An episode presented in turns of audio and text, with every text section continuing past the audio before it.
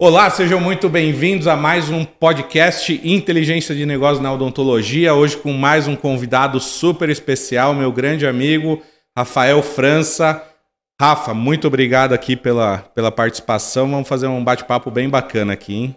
Vamos lá, Fernando. Um grande prazer aqui estar com você hoje aqui, tirar aí algumas dúvidas aí do, dos dentistas e te ajudar aí. Vamos junto aí conversar trocar uma ideia e, e ajudar no que a gente pode, todo mundo. Show de bola, cara. Pessoal, Rafael França, advogado especialista em direito empresarial e sucessório, né? Então, uma das maiores autoridades quando o assunto é direito empresarial e sucessório. Então, hoje a ideia é trazer esse tipo de conteúdo aqui para vocês, como que o direito, como que o jurídico, o advogado pode ajudar aí um dentista a ter melhores resultados aí no, no dia a dia da odontologia, né?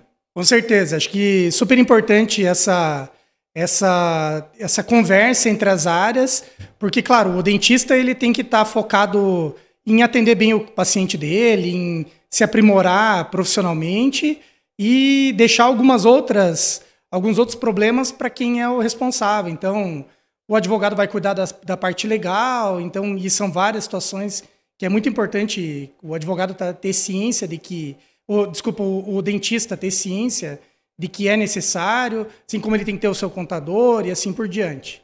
Como, como que é, Rafa, para a gente já começar esse bate-papo, como que é a procura pelo dentista? Porque, ao meu ver, é um serviço que a maioria, não sei se eu estou falando besteira, mas a maioria acha que não é necessário, que só vai recorrer a um advogado a hora que surgir um processo, a hora que surgir alguma coisa ruim, né? Eu, essa minha visão tá certa ou não? A maioria das pessoas procura já um, advogado para fazer um, um planejamento para evitar as coisas ruins que podem acontecer. Não, Fernando, você está certo no teu análise. Infelizmente, ainda há essa mentalidade de que só deve procurar um advogado no momento que tiver uma ação judicial, que tiver um problema muito grave acontecendo, precisar cobrar, precisar fazer alguma coisa que, que tem que se procurar um advogado. É, infelizmente isso acontece, mas eu tenho que deixar muito, muito forte aí para todo mundo que é, é, super importante você ter o advogado para pensar no antes, em prevenir responsabilidades, uhum. em preparar algumas situações para evitar que esses problemas aconteçam. Então é muito mais fácil você trabalhar o preventivo uhum. do que ficar só apagando fogo, apagando incêndio quando ele acontecer. Que legal, cara, porque eu lembro, é, eu fiz uma pós-graduação em gestão de negócios e eu tive ali uma cadeira de gestão de riscos, né? Uma, uma matéria ali de gestão de riscos. E o professor ele deu dois exemplos que eu achei assim sensacional o quanto que uma empresa assim, se ela não pensa em coisas e, e foram coisas absurdas, né? Esses dois exemplos. O primeiro era de um circo, né? Que tinha lá na época dos animais o, o cara que colocava a cabeça dentro do, da boca do tigre e o circo não é, nunca esperou que um dia o tigre pudesse fechar a boca e matar o artista. E aconteceu, né? Infelizmente teve essa fatalidade. É, o tigre fechou a boca, matou o artista. O circo sofreu um processo com a indenização que teve que pagar, não conseguiu sobreviver. E o outro exemplo que eu achei interessante foi de um cassino em Las Vegas, né? Então o professor falou assim que quando saem prêmios altos ali, acho que acima de 10 mil dólares, o cassino ele precisa declarar para a Receita Federal lá nos Estados Unidos, né?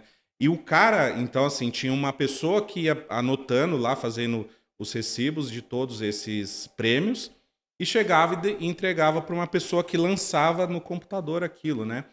E essa pessoa, ela fumava, né? Então, o que ela fazia? Ela recebia os, os montinhos, deixava embaixo do teclado do computador e ia fazendo, às vezes ela parava para ir fumar. E numa dessas, da pessoa sair para fumar, alguém achou que o cara já tinha feito, já tinha lançado, pegou os recibos e levou e o cara ainda não tinha lançado na Receita Federal dos Estados Unidos. E isso levou também a um, um prejuízo enorme para o cassino, que teve que arcar ali com uma é, dívida que não é, esperava. Só que assim, a gente está falando de coisas absurdas, coisas que fogem muito da realidade, que a probabilidade de acontecer num negócio é zero. Mas pode acontecer, né? Então eu queria que você trouxesse, assim, dentro dessa realidade, do, do prevenir, né, para a odontologia, o que, que pode ser benéfico para um dentista fazer essa prevenção com relação ao jurídico do consultório de uma clínica. Então, Fernando, é super bem colocada essa situação que você falou, é como você mesmo explicou. É, não, não é dizer que o, o, risco é zero, porque o risco existe e às vezes ele pode ser um risco bem grande até. Uhum. Então, acho que o mais importante para um dentista seria ele entender que o consultório dele é uma empresa. Legal. Não é um, um serviço só, mesmo que ele pratique aquilo individualmente, numa sala, sozinho, sem auxiliar, etc., ele tem que lembrar que o que ele tem é um negócio. Legal. É uma empresa.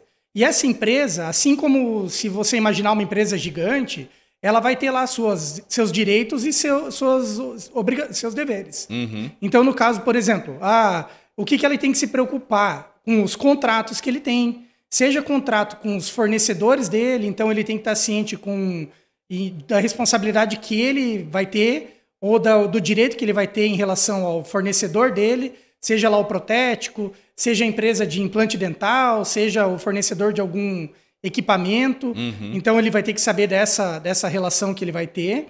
Ele tem que estar mais ainda ciente da responsabilidade que ele vai ter com o cliente dele, que é o paciente. O paciente dele ele sempre deve lembrar que é um consumidor.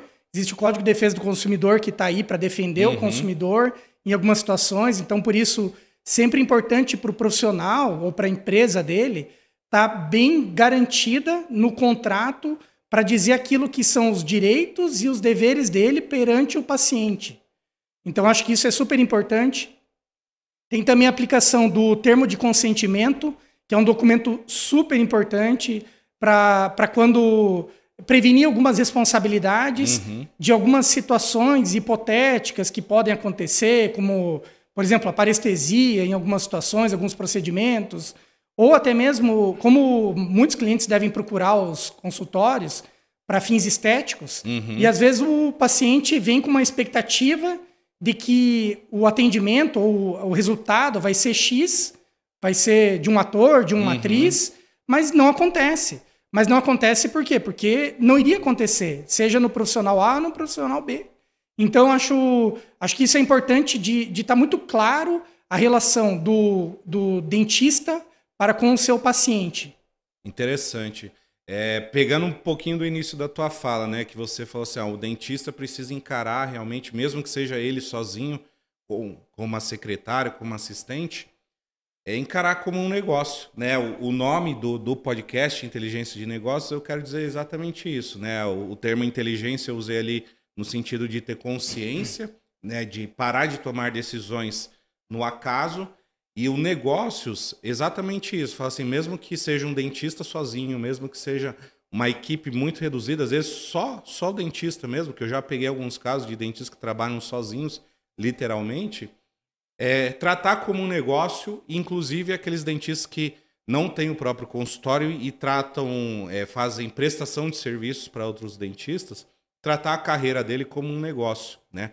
Então acho bem, bem colocado isso, Rafa, porque eu já fui vendedor, né, durante muitos anos de produtos odontológicos e aconteceu uma vez uma situação que foi inesperada para a empresa, né? Era uma fabricante de, de implantes dentários, essa fabricante, o implante, né, para quem sabe, ele tem duas fases, ele tem a cirúrgica que é o parafuso e tem o componente protético. Deixa eu tomar uma aguinha aqui. E aí, às vezes, tem empresas que você pode intercambiar. Você pode usar o implante de uma marca com um componente da outra tal. Existe algumas compatibilidades entre marcas, né? E aí, uma cliente minha, tinha usado um implante de uma marca e ela pediu o componente da marca que eu vendia, né? E aí eu vendi o componente para ela e, para infelicidade, esse componente fraturou na boca do paciente. E, para maior infelicidade ainda, era o melhor paciente que ela tinha, o dono do segundo maior supermercado de São Paulo, né? Um supermercado aí que fatura milhões por mês, né? E aí essa dentista primeiro foi pedir auxílio na empresa do implante, né? E aí essa empresa perguntou qual que foi, se, ele, se ela tinha usado o implante ou componente da marca. E ela falou que não, né? Ela foi sincera. E aí a empresa falou: então vai buscar ajuda na outra marca que você usou, porque a gente só dá garantia se você usa 100% dos nossos produtos, né? E aí a empresa que eu trabalhava, ela tinha na época uma hierarquia muito grande, então eu como vendedor tinha que me reportar ao meu coordenador, meu coordenador ao gerente dele, o gerente dele ao diretor, o diretor ao dono, enfim, tinha uma escada muito grande. Então esse caso nunca chegou à diretoria, que era um caso grave, né? Pelo menos parecia grave, né? E a cliente ela só queria uma atenção, né? Só queria uma ligação falando o que, que poderia fazer. E ninguém nunca ligou para ela, né? Então, como eu não tinha autonomia para resolver, acabou se perdendo, né? A empresa, o diretor só me ligou quando chegou o processo lá, a, a intimação para a empresa comparecer, porque realmente a cliente, pro, é, ela, como é que fala? Ela não é protestou, é... Ela entrou com ação, ela... Entrou com uma ação, né? Uhum. Ela, me fugiu o nome agora, o termo jurídico é... Processou, né? Ah, sim, ela, é isso, processou. Ela processou, isso. entrou com um processo contra a empresa e aí, quando chegou a intimação, aí o diretor veio me ligar para saber o que, que, tinha acontecido. E eu falei, ó, aconteceu isso, isso e isso. Passei para o meu coordenador, se você quiser perguntar para ele, pergunte. Ele passou para o gerente, enfim. Só que aí a, a, empresa, já uma empresa faturando milhões, não se preocupou com algo que poderia acontecer, né? Então a gente vê que realmente, às vezes, se a gente parar para pensar, né, o dentista pequenininho já não se preocupa tanto, né? E a gente vê empresas grandes sem essa preocupação de é, prevenir né, riscos que possam vir a acontecer. Então, realmente é um tipo de conceito que falta, acho que, chegar na, na comunidade, né, no, no, no público. Né? Com certeza, Fernando. É, como a gente falou aqui no início, o, o, tra o trabalho prévio ele é muito mais fácil de resolver. Porque, veja, ele procurando um, um profissional do direito, ele vai, o profissional do direito é que vai se preocupar em imaginar situações, uhum. em identificar quais são os riscos, junto com o, com com o dentista, para daí poder, sim, daí prevenir num documento, seja, seja o contrato, seja o termo de consentimento, identificar algumas falhas que podem acontecer uhum. ou caminhos a serem tomados para fazer alguma situação. Tem que sempre lembrar, como o caso que você trouxe aqui, que o dentista ele faz parte da cadeia de, de fornecedores. Então, veja, ele responde até mesmo por um material de má qualidade que ele comprou. Então, ele tem que lembrar que, se ele comprou um material, como talvez tenha sido esse caso, não digo que foi, um, foi uma fatalidade, com uhum. certeza, né? Mas se ele comprou um material de, um, de uma empresa, de um fornecedor, e esse material der problema com o paciente, o dentista ele vai ser responsabilizado junto. E ele tem que estar muito bem amparado para saber qual é a posição dele nessa, nessa responsabilidade, para saber se ele consegue buscar também a reparação frente ao fornecedor ou uhum. não. Então, por isso que eu falo, uh, alguns documentos assim que, que, que, são muito importantes e são, se a gente pode resumir assim bem rapidamente em, em, em pouco, poucos itens, coisas que são muito importantes para um, um escritório de, para um consultório odontológico, seria um bom contrato de prestação de serviços, um contrato de, com o cliente dele, identificar os contratos que esse dentista tem para com os seus fornecedores. É, o termo de consentimento é um documento muito importante. Uhum. Vamos o... falar então um pouquinho, Rafa, é, um pouquinho separado, tá. para destrinchar um pouquinho, para ajudar o dentista que está é, ouvindo é, o que, que é cada um desses documentos. Porque é, a pergunta que eu te faço é, como leigo, né, é, não sendo dentista, é, por exemplo, um contrato, né? Então, assim, ah, eu vou fazer um contrato com os meus pacientes, um contrato de prestação de serviços perante aquilo. Mas de repente a gente tem dentro da odontologia, a gente tem coisas mais simples como uma limpeza, né? A pessoa vai lá só fazer uma limpeza e tem também um implante, tem enxerto, tem outros tipos de procedimentos estéticos, às vezes que são mais complexos, né? Na minha visão de leigo, não precisaria para os é, serviços mais corriqueiros, como uma limpeza, né? Sei lá, alguma coisa mais simples. Essa visão é correta ou não? O correto seria fazer um contrato para todo e qualquer procedimento que for feito no consultório? Nem sempre é correto, Fernando. Pelo seguinte, veja, um, um procedimento mais simples ele realmente ele não, tem, não, vai, não vai demandar um contrato tão robusto, tão detalhado naquilo que, que vai ser aplicado uhum. ali para aquele paciente. Mas vou te dar um exemplo: inadimplência. Ah, é algo legal. que com certeza muitos consultórios sofrem com a inadimplência e como se você não tiver um contrato, te dificulta a possibilidade de cobrar esse paciente. Então, os contratos simples, para uma situação simples, te ajuda muito no momento de fazer a cobrança desses valores. Entendi. Então, aqui não só a parte é, de resultado do tratamento em si, mas também já na gestão do. que é o que você falou, né? Tratar o consultório ali como, como uma empresa, né? Como então... uma empresa, isso mesmo. É porque aquela situação, o contrato, ele só é. Enquanto está tudo bem entre as partes, então, enquanto o paciente está pagando, o dentista está prestando aquele serviço e todo mundo está feliz, o contrato ele quase que fica lá escondido, lá dentro da gaveta, e ninguém pega ele, ninguém olha ele. Mas no momento que uma das partes se sentir lesada, então, seja o dentista que não recebeu, o cliente que ficou insatisfeito com alguma situação, ele vai puxar esse documento e daí vai olhar, bom, peraí, o que, que eu posso fazer agora? Então, nesse momento é que o dentista tem que estar protegido dentro da responsabilidade dele, claro, uhum. daquilo que ele se obrigou a fazer para verificar se ele cumpriu com aquilo ou não. Entendi. Agora vou puxar a sardinha para o meu lado, que eu sempre fui vendedor. É, você acredita, não sei se já teve esse tipo de relato de clientes, às vezes, se você formalizar muito, isso atrapalhar o fechamento, vamos supor, a pessoa falar assim, não, aqui é muita burocracia, então vou procurar um dentista que tenha menos burocracia. Você acredita que aqui eu estou puxando a sardinha para o meu lado, que são as vendas, né? Se isso vai atrapalhar o dentista a vender. Você tem algum relato assim que, que possa ilustrar para o pessoal? Eu, eu entendo que não, pessoal, porque, veja, o paciente ele provavelmente procurou esse profissional seja por indicação, seja por confiança uhum. e etc. Então ele está ciente daquilo que o profissional vai, vai prestar ali e ele só está se resguardando, resguardando as partes, claro. Os o, dois lados. Os né? dois lados, porque veja, o, o dentista também vai estar tá se obrigando em algumas situações. Então, por exemplo, ah, o dentista se obrigou a implantar o produto X. O paciente fica, pode ficar super tranquilo de que ele vai receber esse produto X. Se ele, por um, algum motivo, receber um produto diferente daquele, a responsabilidade é toda do profissional, do dentista. Entendi. E agora, pegando assim dois exemplos que me vieram na cabeça aqui agora. O implante, por exemplo, o implante ele tem é, estudos científicos que provam que a eficácia do implante é acima de 95% de chances de sucesso. Então, se o dentista vai fazer um contrato, ele vai falar para o paciente, falar, ó, esse procedimento você tem 95, 97, dependendo do estudo, chances de ter sucesso, né? Agora a estética não existe algo para falar é igual você falou assim, falar, ah, eu quero o sorriso igual do Neymar, né? Então assim, não tem como um dentista falar assim, ó, existe um estudo científico que se eu fizer determinado processo aqui, determinado procedimento, vai ficar igual do Neymar.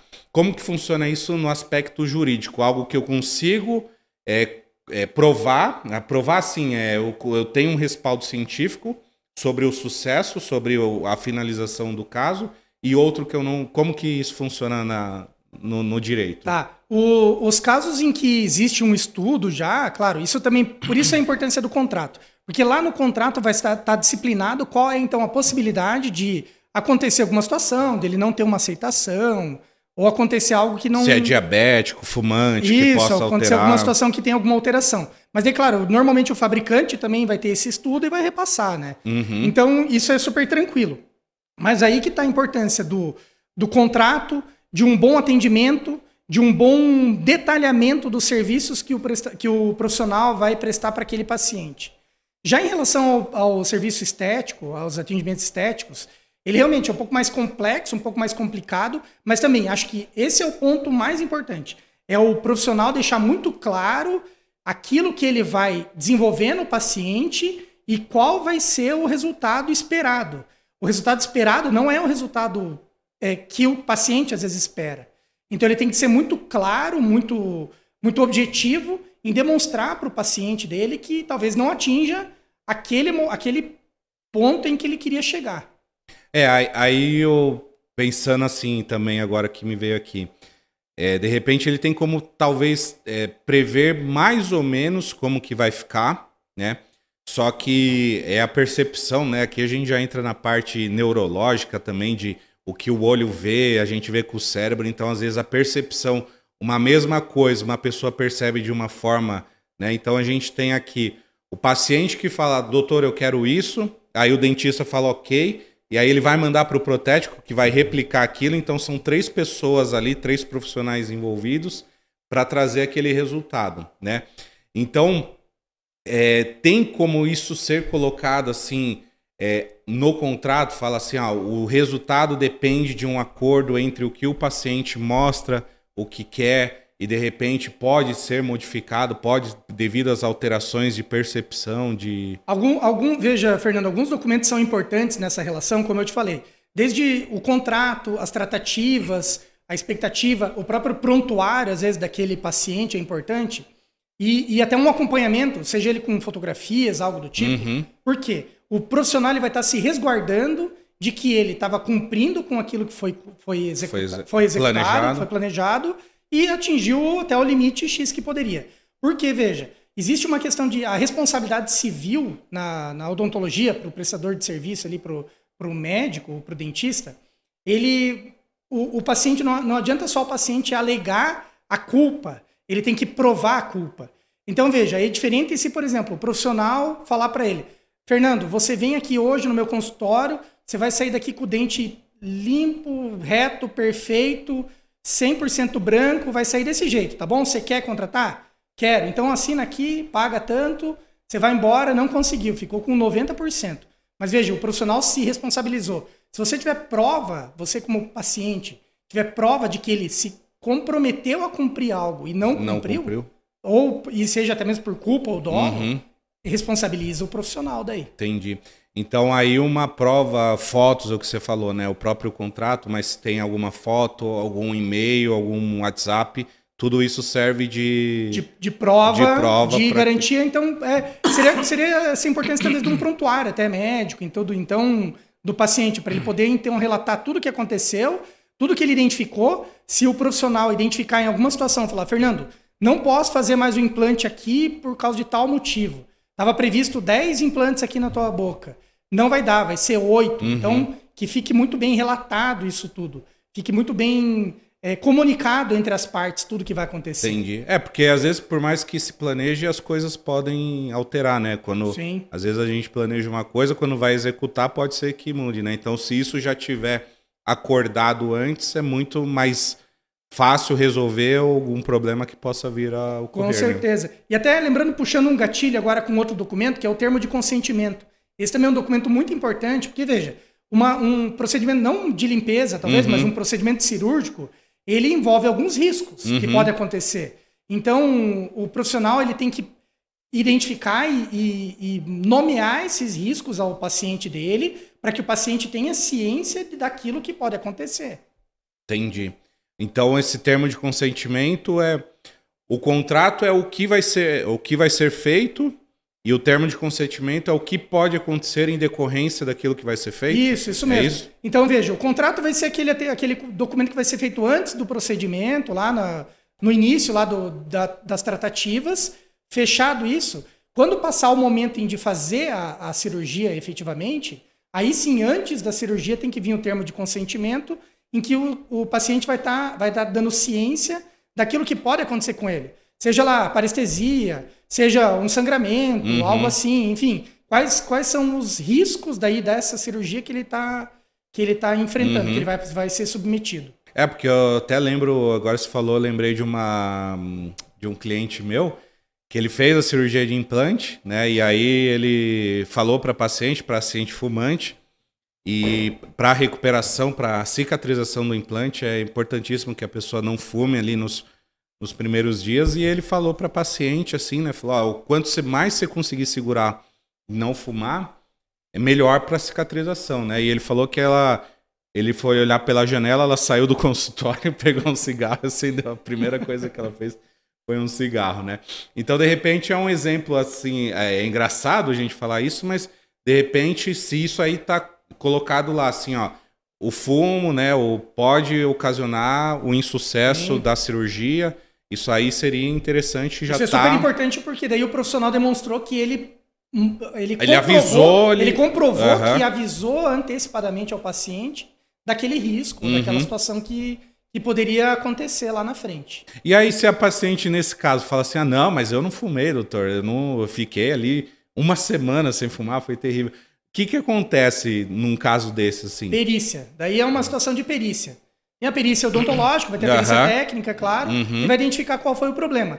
E, e às vezes o, o paciente vai alegar que não, mas numa perícia vai acabar demonstrando qual foi o motivo do insucesso uhum.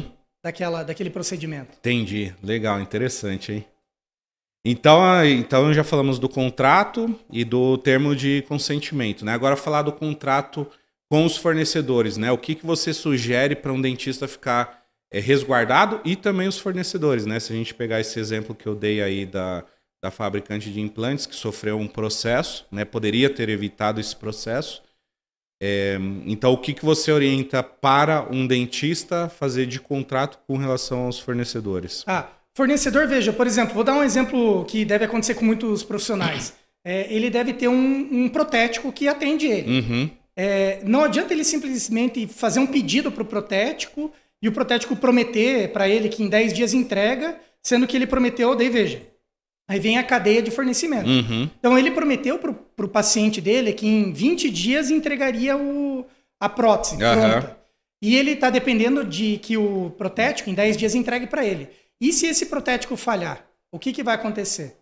Se ele não tiver um contrato, um bom contrato, estipulando esses prazos para entrega, multas, uhum. situações que podem acontecer, ele acaba falhando com quem? Lá na ponta dele, com o paciente. Com o dele. paciente. E, o paciente, e qual é a responsabilidade do paciente nisso? Nenhuma. Uhum. É um contrato interno, é um contrato do, do dentista com, com o paciente. Com o, o fornecedor dele. Sim. Mesmo caso para os outros clientes, que ele vai ter, os fornecedores maiores, enfim, fornecedor de outros produtos e tudo mais. Uhum. Então, sempre é bom um, um olhar jurídico sobre os documentos para saber e para poder identificar para ele quais são as responsabilidades que ele tem e, e também quais são os direitos que ele tem uhum. em, em, em, perante aquele contrato.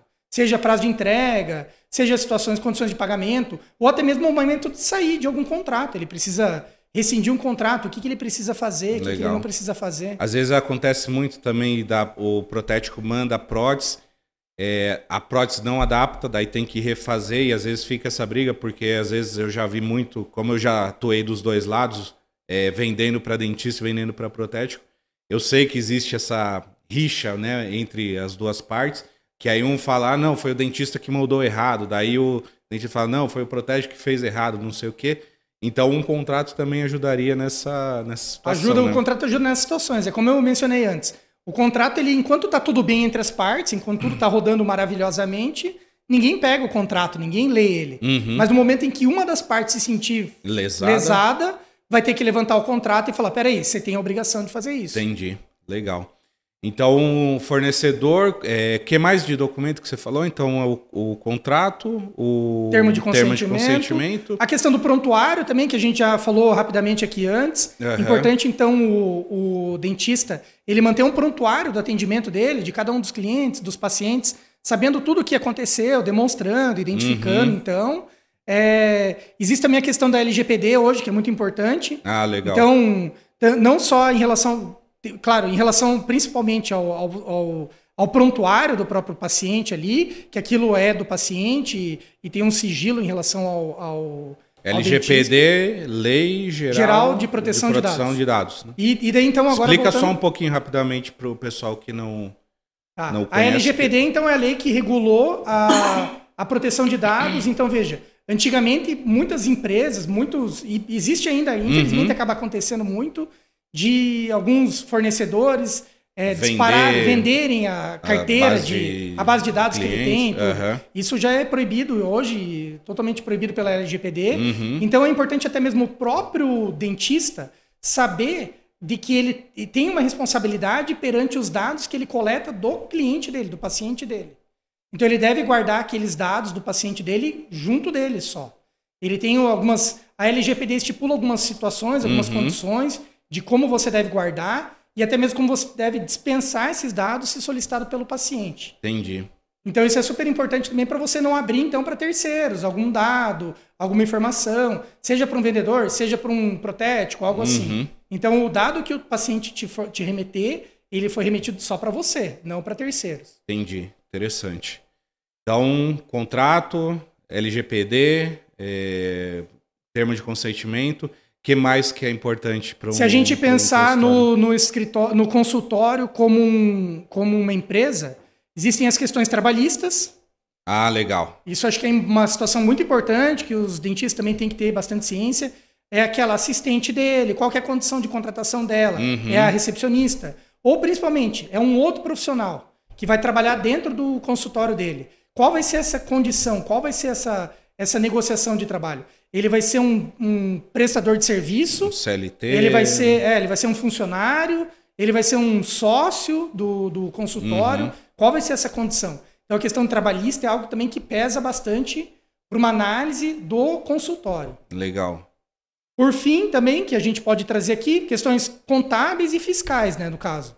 Que, que daí, então, o dentista tem que estar amparado para fazer o pagamento correto dos impostos, etc. Uhum. Manter a empresa dele em andamento correto ali. É, desde quando ele abre o CNPJ, né? Então tem essa, essa necessidade aí dessa parte contábil, tributária também, né? Sim.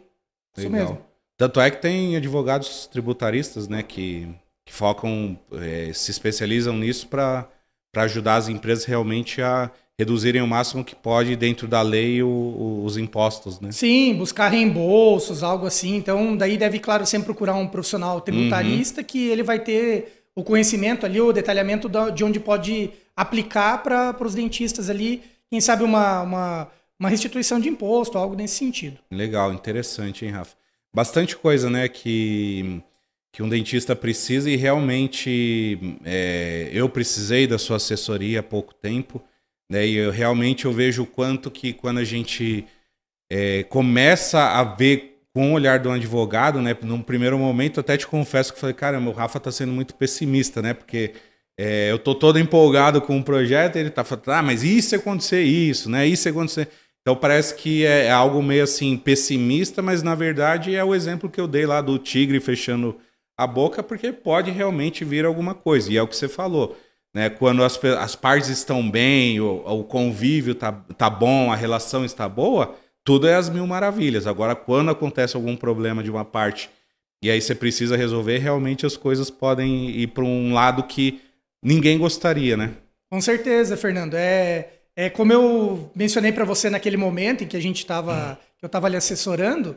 Eu tenho que pensar, eu tenho que imaginar situações que podem acontecer que não sejam boas. Uhum. Então, pensar só no lado bom, de que o paciente vai pagar tudo, de que o procedimento vai dar 100% certo, então não precisava estar num contrato isso, uhum. né? A gente tem que pensar o contrato para estipular essas situações, as expectativas e alinhar com a realidade. Então, e também criar gatilhos para a gente saber para que caminho tomar ali para frente. Legal. É, e se a gente pensar em grandes empresas, médias empresas, a maioria dos contratos aí da, das prestações de serviços, de relação comercial, sempre existe um contrato, né? Então, realmente é trazer esse algo grande, né, do grande para o pequeno, para isentar, às vezes, de repente, de ter uma é, ação trabalhista, às vezes nem ação trabalhista. Lembrei de um cliente que ele decidiu mandar o assistente embora e ele não tinha dinheiro, uma reserva financeira para rescisão.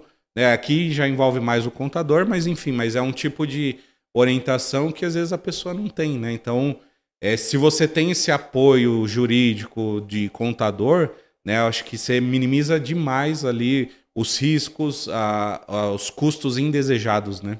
Com certeza, minimiza e também previne ou, ou prepara para algumas situações. Como a gente mencionou antes, a inadimplência. É, muitos, eu tenho certeza que muitos profissionais têm uma inadimplência razoável. Uhum. E, e, sem um bom contrato, sem um documento que, que vincule aquele, a, o serviço que ele fez, o valor que ele cobrou, ele tem uma dificuldade muito maior em cobrar isso. Uhum. É um procedimento mais complexo, mais demorado para chegar lá e cobrar efetivamente esses valores. Já com um bom contrato, você já está tudo ali documentado, tudo exato ali, como que vai se dar, e acaba sendo uma forma mais fácil de resolver. E se pegar essa parte de inadimplência, é porque existem várias formas de pagamento, né? Você tem o cheque, você tem o boleto, você tem o cartão, é, tem o carnê, né? Enfim, a gente tem várias formas de pagamento, né? É, é indiferente a forma de pagamento perante. Desculpa hoje tá perante ao direito de receber do paciente? É indiferente, porque a forma de pagamento não é o que vai vincular ali a, a, a como cobrar.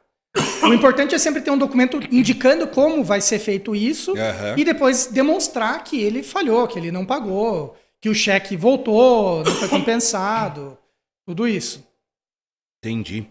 Ô, Rafa, e agora eu queria mudar um pouquinho de assunto, mas não sei se você tem mais alguma coisa com, com essa parte burocrática que você acha interessante falar ou... ou...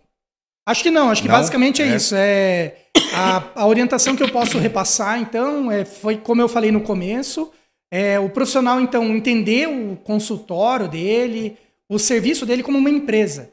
E uma empresa, então, quando você remete ao que, que tem numa empresa, então tem o prestador de serviço, tem o funcionário, tem os seus contratos, então tudo isso. Então, imaginar, pensar o teu negócio e, e desenvolver ele pensando ele como uma empresa, de fato.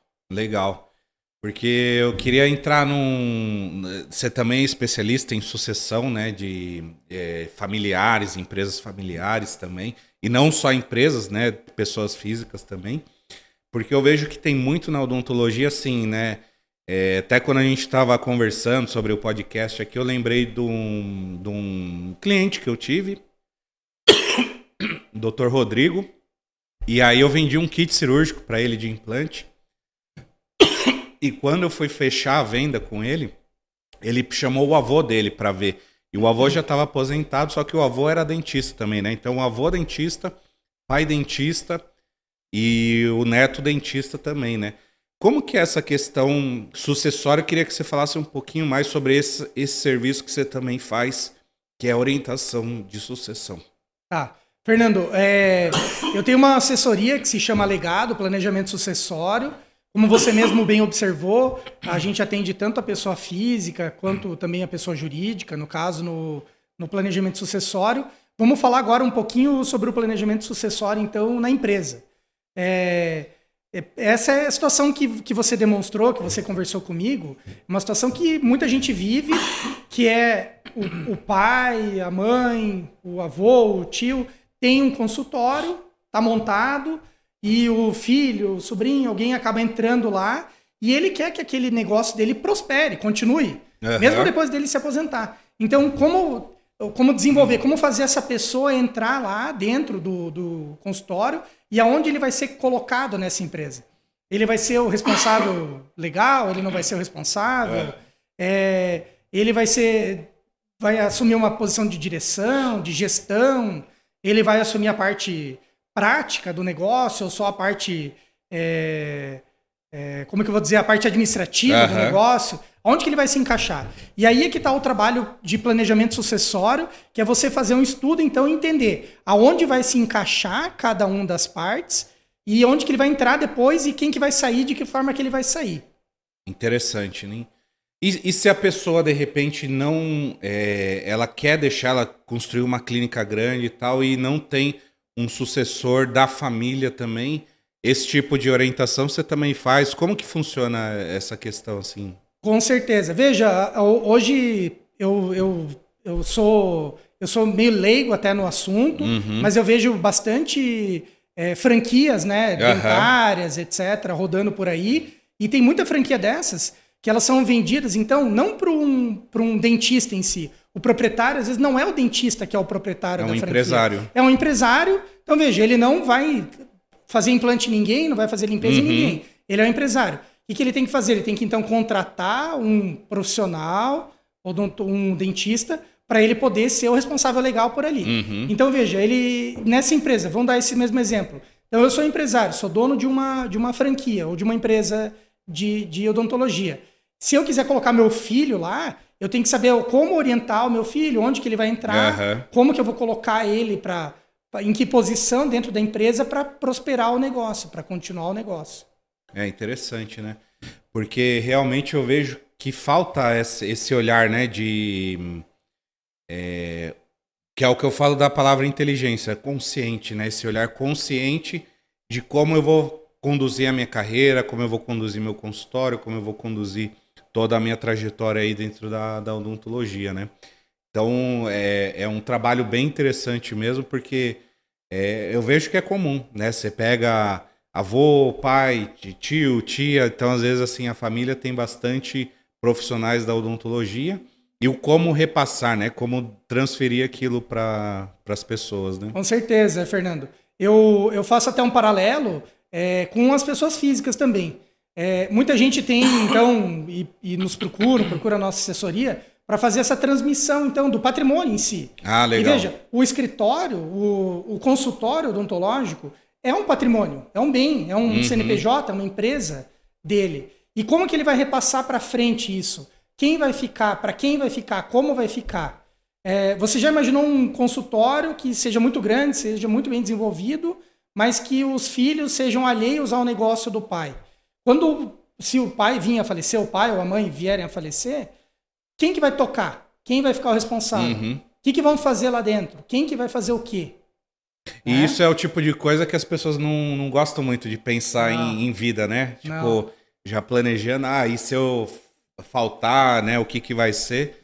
E realmente é algo que se você deixa é, já planejado, já meio que estruturado, é muito mais fácil de, de resolver, né? Com certeza. É um trabalho que nós viemos, viemos vindo a fazer agora para poder desmistificar isso. As pessoas têm muito a ideia de que, não, se eu falar de morte, eu estou chamando a tá morte. Atraindo a morte. Estou atraindo alguma uhum. coisa ruim. Mas muito pelo contrário, você está preparando e evitando algumas discussões, algumas brigas, algumas uhum. situações que podem acontecer lá na frente. Pô, Rafa, que legal, hein? É bem bacana. E agora a gente puxando, assim, né, falando, falamos do dentista empresarial, associação empresarial. Queria que você falasse um pouquinho o dentista pessoa física, mesmo ele tendo ali o consultório, sendo uma empresa, mas ele pensando a família dele como pessoa física, né? Um PF ali, um CPF. Como que faz aí essa administração sucessória? Qual, qual esse trabalho que você oferece? Como que funciona? Tá. Fernando, veja, é, esse é o trabalho, o foco do, da Legado, é hum. exatamente nisso, é fazer todo esse planejamento sucessório de fazer valer a vontade, então, dessa pessoa com o que ele quer fazer com o patrimônio dele lá para frente.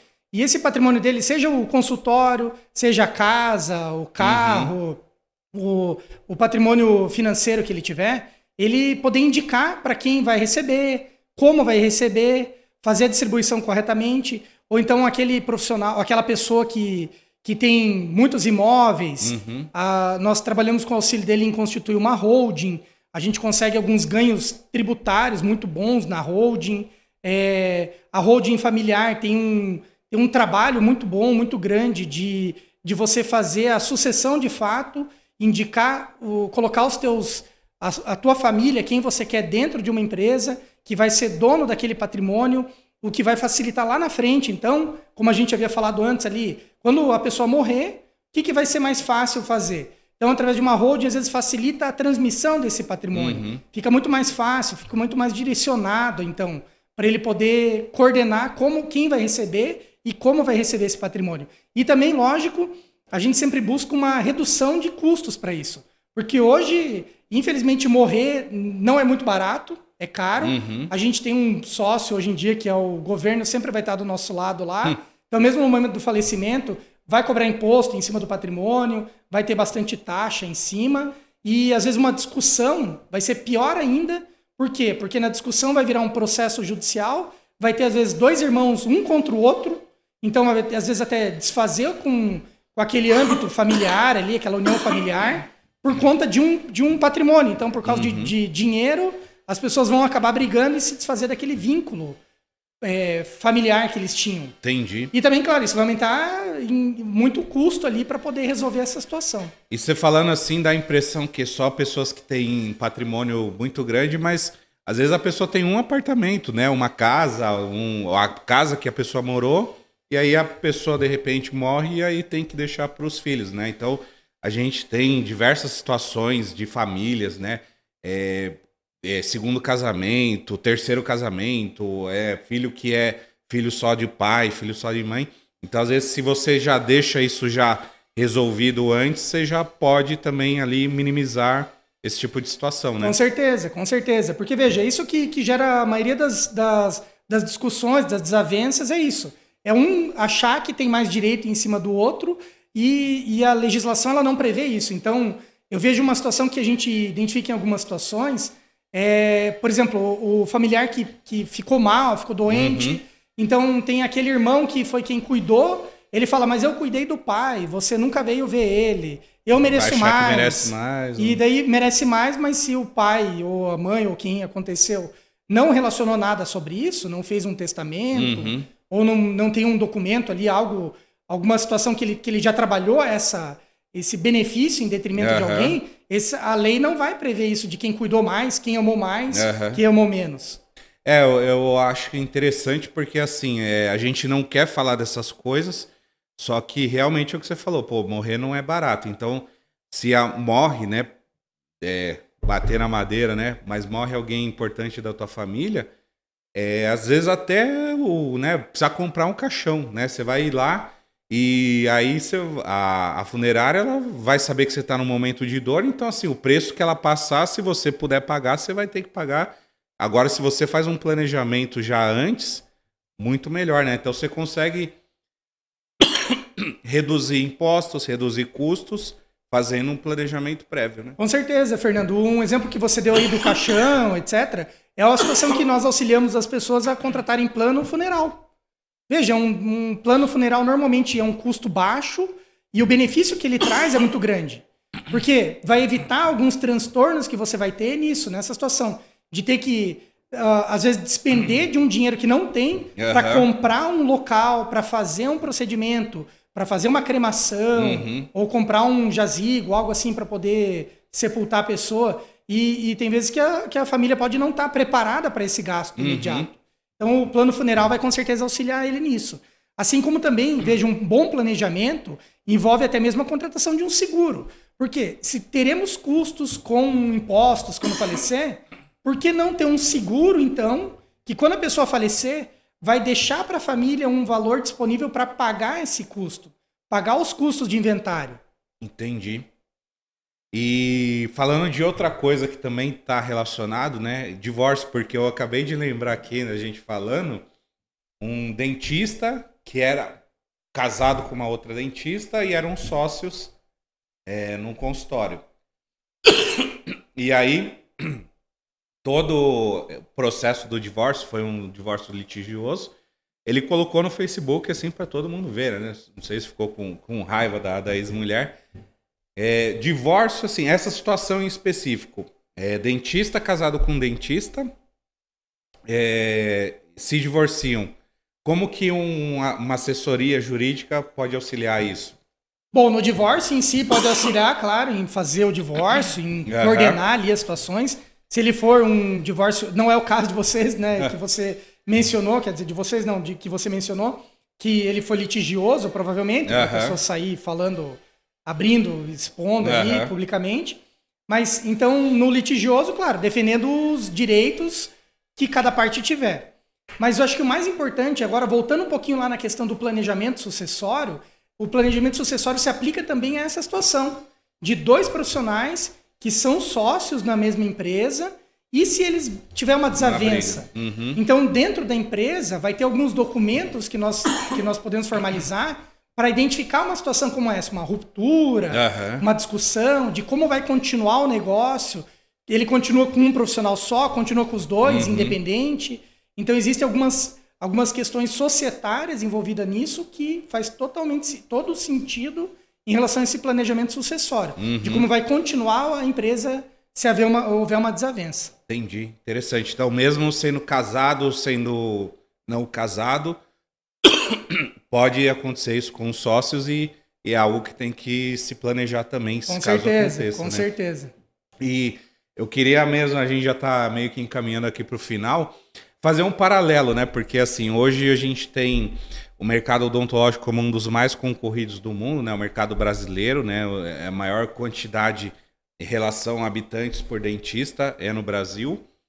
E para o jurídico também, também como que tá o mercado? Porque eu também quando falo isso com amigos advogados, eles falam, Ih, cara, você fala da odontologia, mas é, de advogados também tem muito. Como que tá o mercado de advogados no Brasil? É a mesma situação. Até eu, eu não tenho números aqui, não trouxe números e também não sei os números aí da, da odontologia, uhum. mas a gente também vive uma, uma saturação de profissionais. É, mas enfim, mas é sempre você vai conseguir acabar encontrando os melhores e uhum. os piores profissionais. Alguns escritórios muito muito conceituados, muito é, é, já, já de, de, muito tempo, uhum. assim como a, a, grande quantia de, de novos profissionais que adentram o mercado uhum. hoje é muito grande. A gente tem uma explosão aí de, de universidades uh, que, que aplicam curso de direito, uhum. então acaba tendo uma, um aumento muito, muito grande nisso. Mas acho que o que diferencia daí um profissional do outro, claro, é, é o teu serviço, a tua uhum. atenção para com o teu cliente, o paciente, no caso do dentista. Uhum. É, é, evitar, então, essas, essas situações que podem lhe trazer alguns problemas. Então, ter um bom contrato, algo assim, para evitar uma situação que depois te, te, te cabe, acabe te, te penando, te prejudicando lá na frente. De alguma forma. Interessante. Porque o o, o odontológico são 380 mil dentistas, né? E me falaram que o de advogados é mais de um milhão. Aí eu não sei se são advogados formados ou advogados com OAB, né? Então... Acho que formados, até porque, veja, o advogado ele se forma bacharel em direito e muita gente não faz não OAB, faz OAB ou, né? ou não, acaba não sendo aprovado na OAB. Então, formado em direito, com certeza tem uma gama muito uhum, maior, até mesmo do que os advogados. É. Entendi. Legal, interessante. E eu, acho que um paralelo final aqui que eu, que eu gostaria de fazer, que eu lembrei também, é assim, porque o advogado é muito comum quando a gente tá passando na rua, você vê um escritório, aí você vê o sobrenome, né, Souza e Associados, né, é, sei lá, Moreira e Associados, não sei o quê. E traz, é, eu acho que trazer esse paralelo da união entre os advogados, que para mim a ideia que passa é o quê? Se eu sou um advogado, eu me junto a outros advogados para ter mais força no, no mercado, né? Então eu acho que isso é um paralelo interessante que podia trazer para a odontologia, para que os profissionais de odonto também vejam assim que se ele se unir com outros profissionais, ele também tem mais chances de ter mais sucesso no, no negócio, né? Com certeza. Acho que o importante é sempre você, é, veja, é, é dividir, talvez, uhum. para conquistar mais. Então, se tem um profissional que é especialista em estética, ele pode se unir com um profissional que é especialista em outra área. Uhum, em ortodontia. Isso, e, e, acaba então uhum. fazendo o quê? Aumentando a gama de, de serviços que o, que o consultório pode atender. É. Ou às vezes até o contrário, né? Junta, sei lá, 10 caras que fazem implante e constrói um centro gigantesco de implante, implante. né? Ou de ortodontia, ou de procedimento Sim. estético, o que for, né? Pode ser, são estratégias de, de negócio Com também, né? certeza. Né? Que legal, hein, Rafa?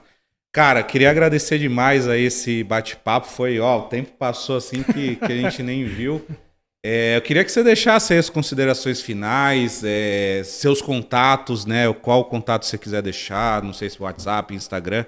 Fica à vontade aí na, na tua câmera aí para falar pro pessoal que qual mensagem você quiser tá. deixar aí de. Fernando, primeiro agradecer muito a você aí pelo convite. É muito bacana estar aqui hoje com você, é, colaborando aí com você e você também colaborando comigo.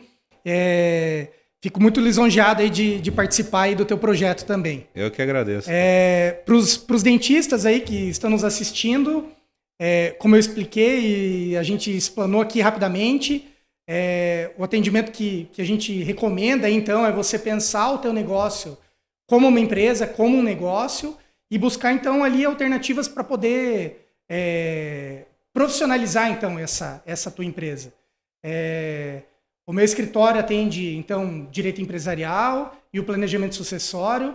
No planejamento sucessório, até um. Eu estou dando bastante foco ultimamente, então atendemos pessoa jurídica e pessoas físicas, é, de acordo com a, com a necessidade. Então, quem quiser nos procurar, fico super à disposição. Podem nos procurar no Instagram, no, no endereço legado.assessoria. Facebook é Legado Assessoria, tudo junto. E o nosso telefone para contato é o 41, o código, 32. Uh, puxa, preciso confirmar. 3236 3066. É o nosso telefone. 3236 3066. Fácil Isso. de decorar, hein? E esse telefone também é o WhatsApp, fiquem super à vontade ali. A gente tem nossa equipe de atendimento que vai estar disponível lá para poder atendê-los ali, tirar algumas dúvidas até. E a gente está aí disponível para assessorar naquilo que precisarem. Show de bola, Rafa. Obrigado mesmo.